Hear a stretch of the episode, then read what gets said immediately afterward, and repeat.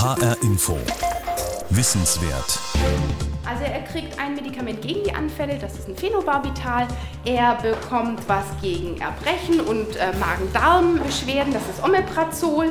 Er bekommt was, um das Immunsystem zu reduzieren, das ist Atopika. Ach ja, die Prostata haben wir auch. Er, der die vielen Medikamente verschrieben bekommt, heißt Mello und ist ein kleiner Hund. Ein Chihuahua, genauer gesagt. In HR Info Wissenswert geht es heute um Tiermedizin. Darum, was sie kann, was sie darf und was sie kostet. Mein Name ist Judith Kösters.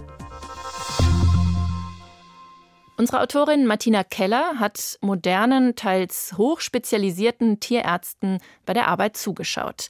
Sie zeigt, was heute möglich ist und wie kompliziert, aber auch spannend die ethischen Fragen sind, die sich aus diesen Möglichkeiten ergeben hören wir einmal das kleine Herz ab, gucken, wie das klingt. Tierärztliche Hochschule Hannover. Neurologin Jasmin Nessler lauscht mit dem Stethoskop. Und Mello, das klingt schrecklich. Ja. Also da hat er ein deutliches Herzgeräusch, das kennen wir aber schon. Ähm, das haben wir mit den Herzmedikamenten einigermaßen gut im Griff, sodass das Herz trotzdem ähm, den Körper versorgen kann. Mello ist ein Chihuahua. 20 cm hoch, runde Augen, abstehende Ohren zwölf Jahre alt. Der kam mit einer immunvermittelten Hirnentzündung, also einer Meningoenzephalitis. Und wir kontrollieren das regelmäßig und kümmern uns gleichzeitig um die im Alter auftretenden anderen Erkrankungen. Und im Augenblick ähm, haben wir es mit dem Husten zu tun. Und so langsam merkt man auch, dass Mello er wird jetzt auch ein bisschen älter, er kann nicht mehr so gut gucken, er kann nicht mehr ganz so gut laufen. Ach ja, die Prostata haben wir auch. Es hat mit 19 Anfällen pro Jahr angefangen. Ute Bestian ist die Besitzerin von Mello. Er fängt langsam an, so dass er seine Extremitäten so an sich zieht, der ganze Körper an zu wackeln fängt, hechelt, die Zunge nach vorne. Deswegen beißen sie sich auch manchmal auf die Zunge. Das hat er auch gehabt, dass er blutet. Naja, verdreht die Augen so ein bisschen und das dauert dann manchmal so anderthalb Minuten. Den ersten epileptischen Anfall hatte Merlou vor fünf Jahren. Dutzende folgten. Ohne Behandlung wäre er längst gestorben.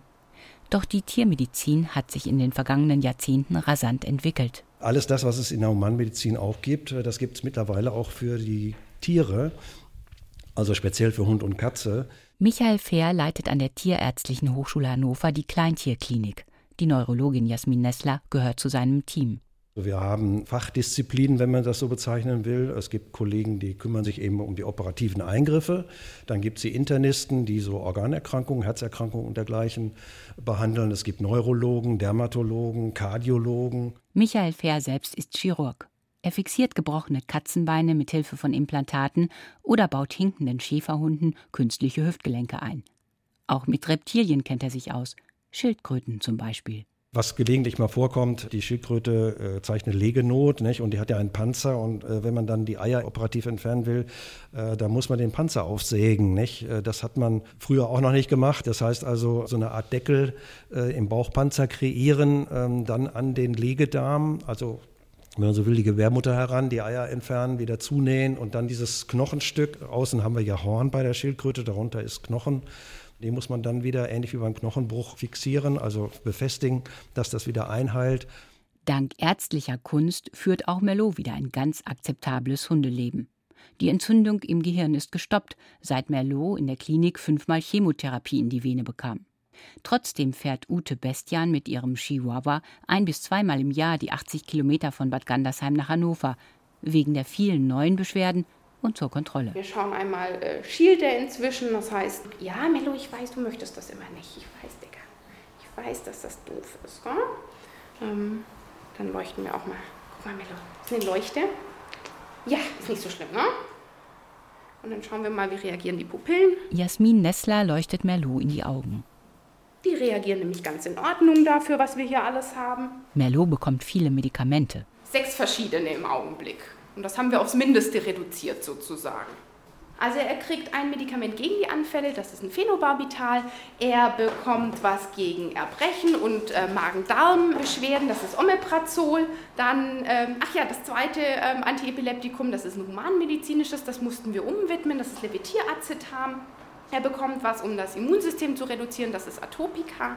Und dann bekommt er noch ähm, Cardalis und Vetmedin, das sind Herzmedikamente. So viel Aufwand für einen kleinen Hund. Ist das angemessen? Zu viel des Guten? Oder einfach notwendig, weil das Tier nun mal schwer krank ist? Die rechtliche Grundlage für all das Handeln ist im Tierschutzgesetz der Paragraph 2. Peter Kunzmann ist Professor für angewandte Ethik in der Tiermedizin in Hannover. Der sagt, dass jemand, wer ein Tier hält, es betreut oder zu betreuen hat, auch für eine angemessene Pflege und das schließt dann auch die tiermedizinische Betreuung mit ein aufzukommen hat. Also dafür gibt es schon mal eine Grundlage, nicht nur eine Erlaubnis, Tiere zu behandeln, sondern eine Verpflichtung, und zwar eine Verpflichtung, die zunächst an den Tierhalter geht. Das Leben des Tiers sei ein gesetzliches Schutzgut, sagen Juristen. Das ist nicht selbstverständlich so und das ist auch nicht selbstverständlich in allen Gesellschaften so. Es gibt Länder, da ist das Leben des Tieres eben nicht ein gesetzliches Schutzgut und da ist auch eine entsprechende moralische Tradition, die den Tod des Tieres sehr viel schneller vorsehen kann. Wann eine medizinische Behandlung keinen Sinn mehr macht, sollte hierzulande mit Blick auf das Wohlergehen des Tieres entschieden werden. Das ist nicht beliebig, ein Tierleben zu beenden, beispielsweise, weil ich es jetzt nicht mehr streicheln kann, weil ich es jetzt nicht mehr reiten kann, weil es mir jetzt nicht mehr gefällt, weil mein Partner das nicht mehr haben will. Das sind für uns alles keine, wie das Tierschutzgesetz sagt, vernünftigen Gründe, Tiere zu töten. Töten darf man ein Tier, wenn ein Weiterleben ihm nicht mehr zumutbar ist, weil es beispielsweise unerträglich leidet. Tiermediziner nennen das Euthanasieren, ein Begriff, der in der deutschen Humanmedizin durch die Verbrechen der Nationalsozialisten belastet ist. Heute, im Sprachgebrauch der Tiermediziner, meint er einen möglichst sanften und schnellen Tod. Die Frage ist jetzt, wann tritt das ein? Das ist eine Frage auch der tiermedizinischen Einschätzung, aber dann eben auch die Frage, wie viel investiert der Tierhalter in Anführungszeichen in die Behandlung des Tieres? Und das ist der Punkt, wo wir im Augenblick noch keine Definition oder keine Obergrenzen und keine Grenzwerte haben.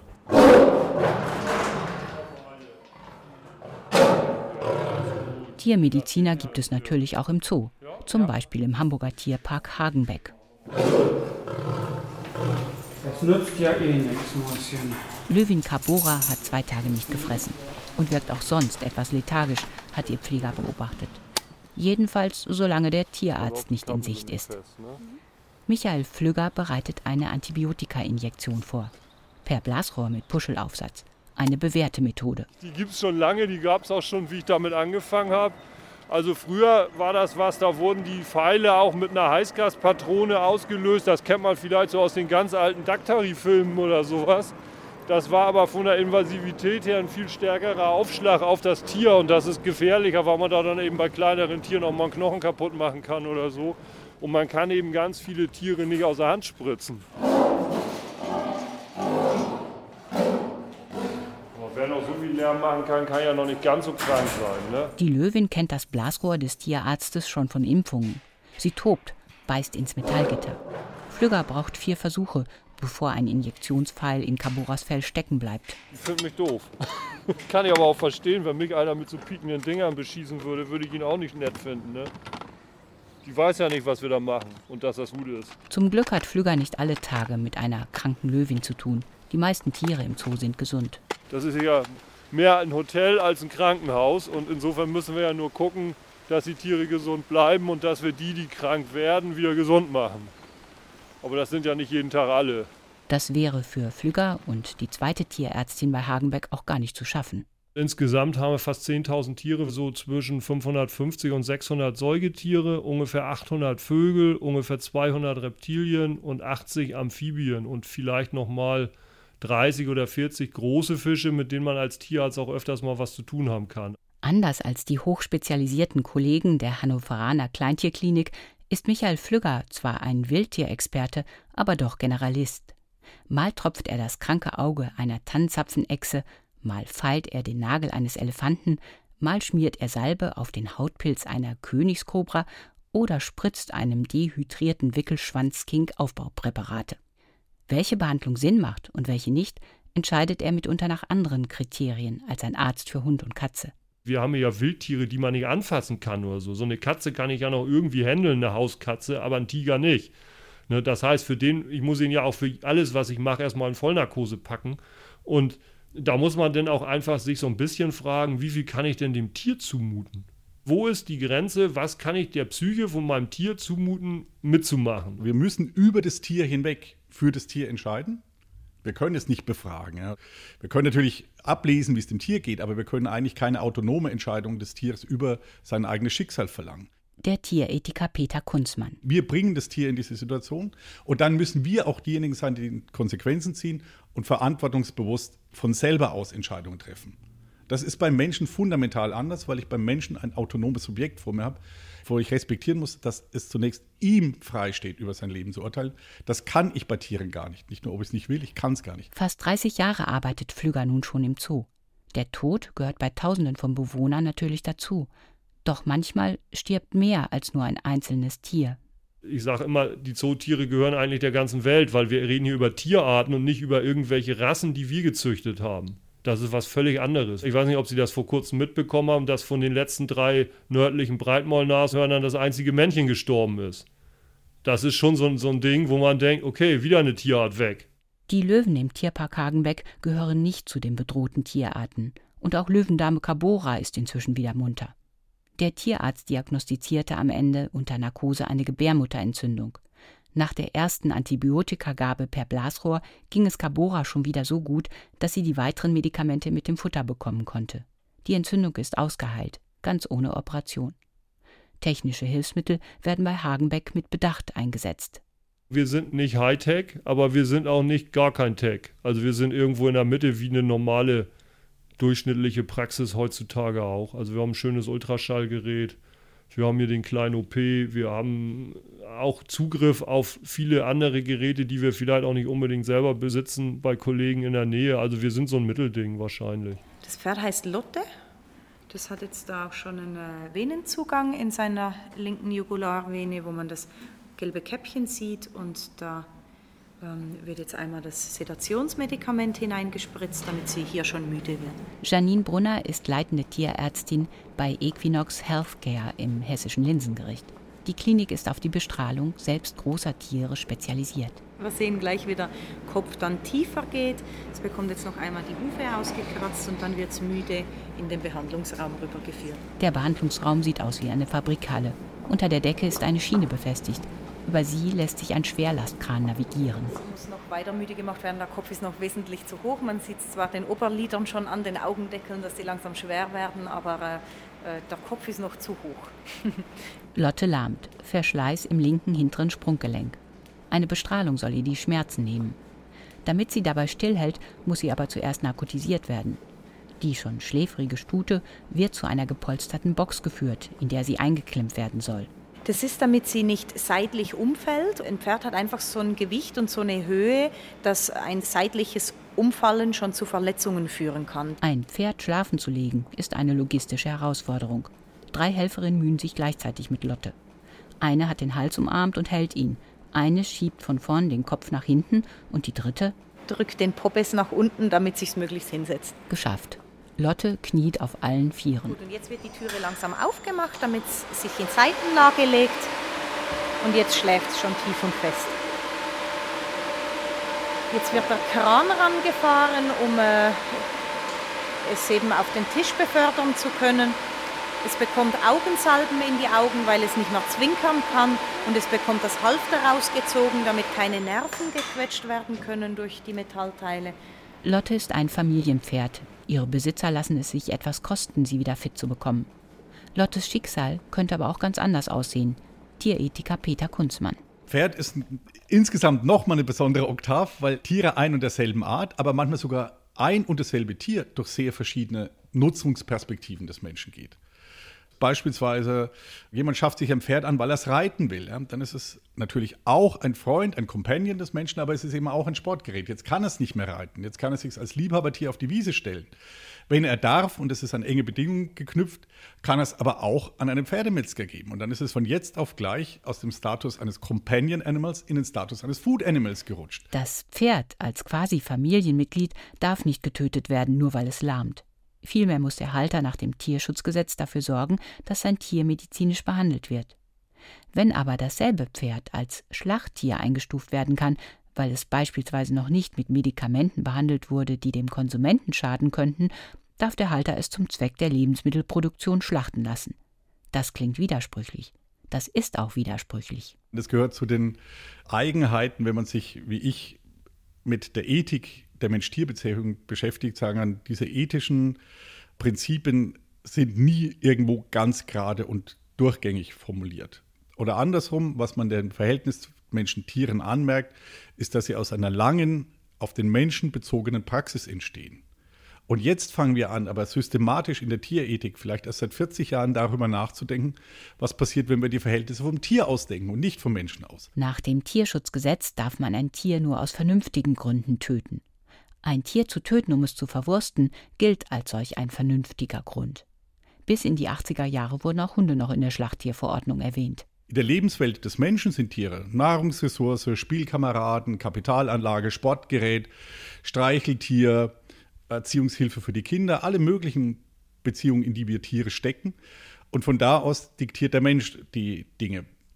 Wenn wir die Verhältnisse vom Tier ausdenken, stoßen wir da ständig auf höchst widersprüchliche Verhältnisse. Tiere ein und derselben Art können in höchst unterschiedlichen Zusammenhängen des Menschen leben und können höchst unterschiedliche Schutzstatus erreichen.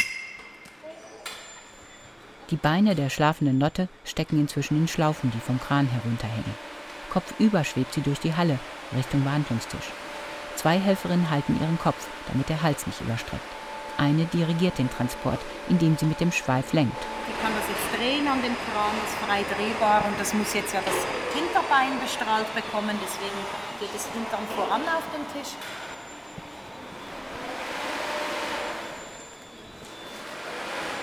Der Tisch ist freitragend, damit er umfahren werden kann. Eine Maßanfertigung aus Carbon.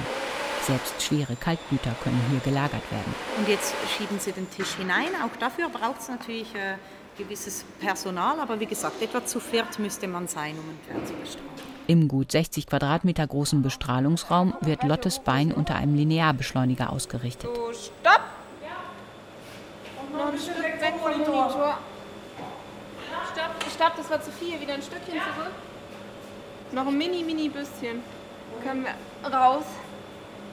Ja, stopp. Als die Helferinnen den Bestrahlungsraum verlassen, schließt sich eine meterdicke Schleuse hinter ihnen. Tierärztin Janine Brunner geht in der Behandlungshalle zu einem Cockpit mit mehreren Computermonitoren. Auf einem sieht man die schlafende Lotte, auf den anderen das Bestrahlungsgerät. Das war's schon für, äh, für die Lotte. Die darf jetzt bereits wieder aus dem Raum raus und wird jetzt wieder in die Aufwachbox gelegt. Tiere sind der Gegenstand von sozialen Symbolstrukturen. In allererster Linie. Was wir mit Tieren machen, ob wir sie essen, nicht essen, ob wir sie lieb finden, niedlich finden, schützenswert finden, das hat mit den Tieren ganz oft nichts zu tun. Es ist eine Form einer kulturellen Endmoräne, wo ganz viele Dinge eine Rolle spielen, aber nicht die Tiere. Der Tierethiker Peter Kunzmann. Beispielsweise, dass bestimmte Tiere in bestimmten Kulturen ganz oben, in manchen ganz unten stehen.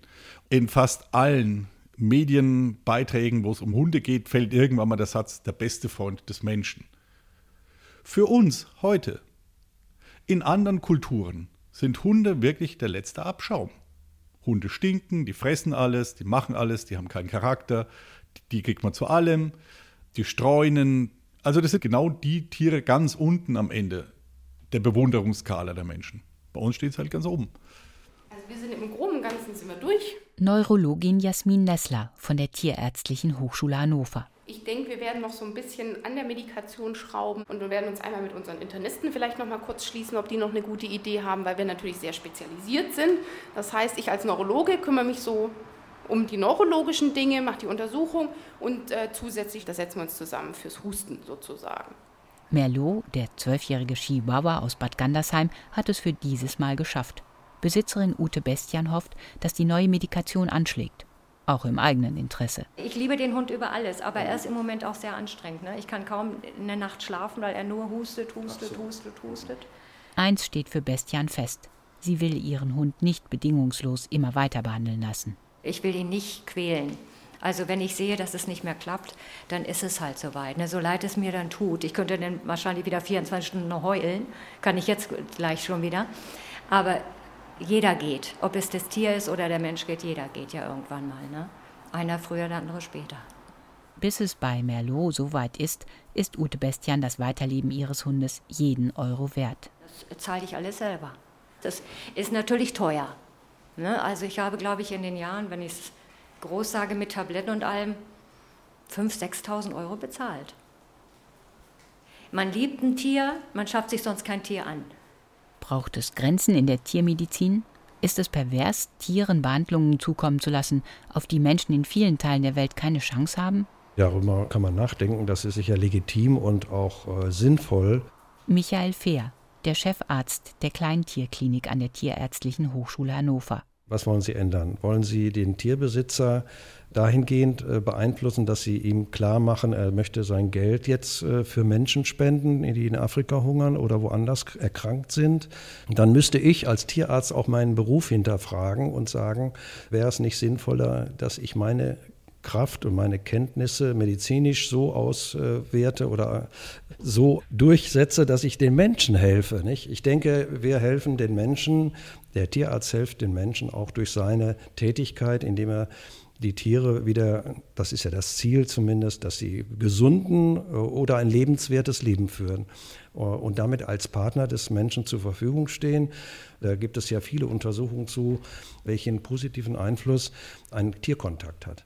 In deutschen Haushalten leben fast 14 Millionen Katzen, gut 9 Millionen Hunde und 6 Millionen Kleintiere, etwa Hamster oder Meerschweinchen. Dazu kommen noch Millionen von Ziervögeln, Fischen oder Terrarienbewohnern. Um all diese Tiere kümmern sich rund 11.000 niedergelassene Tierärzte und mehrere hundert Mediziner an Hochschulen mit teils ausgefeilten Therapien.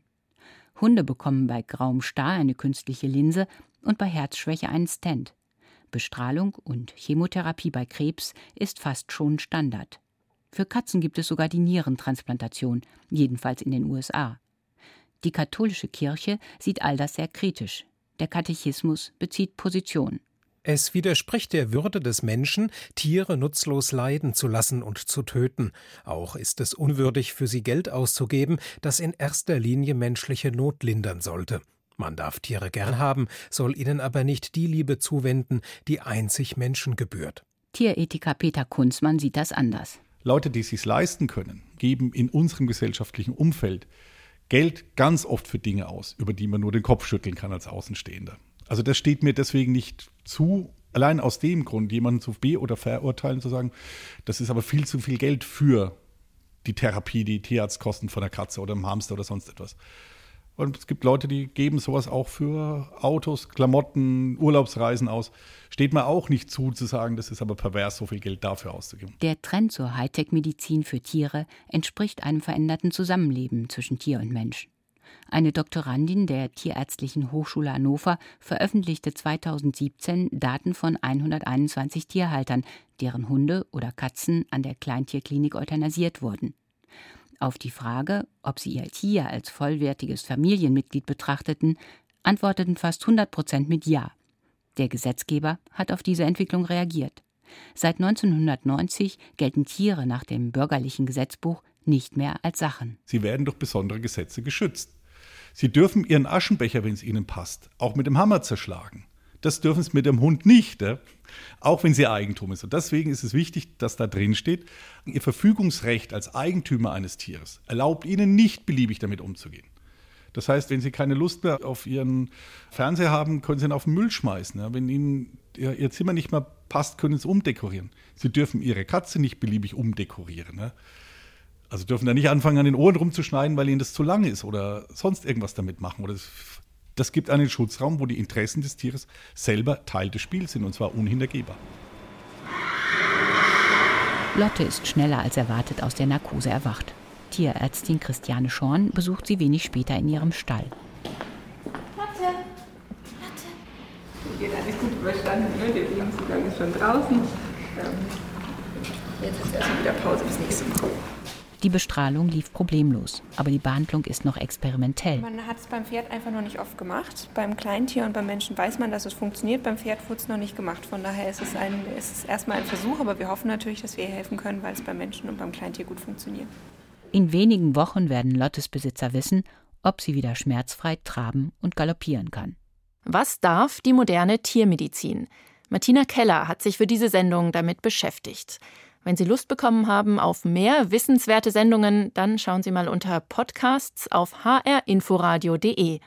Alle Wissensangebote des HR finden Sie gebündelt auf der HR Homepage unter Wissen Plus. Ich bin Judith Kösters.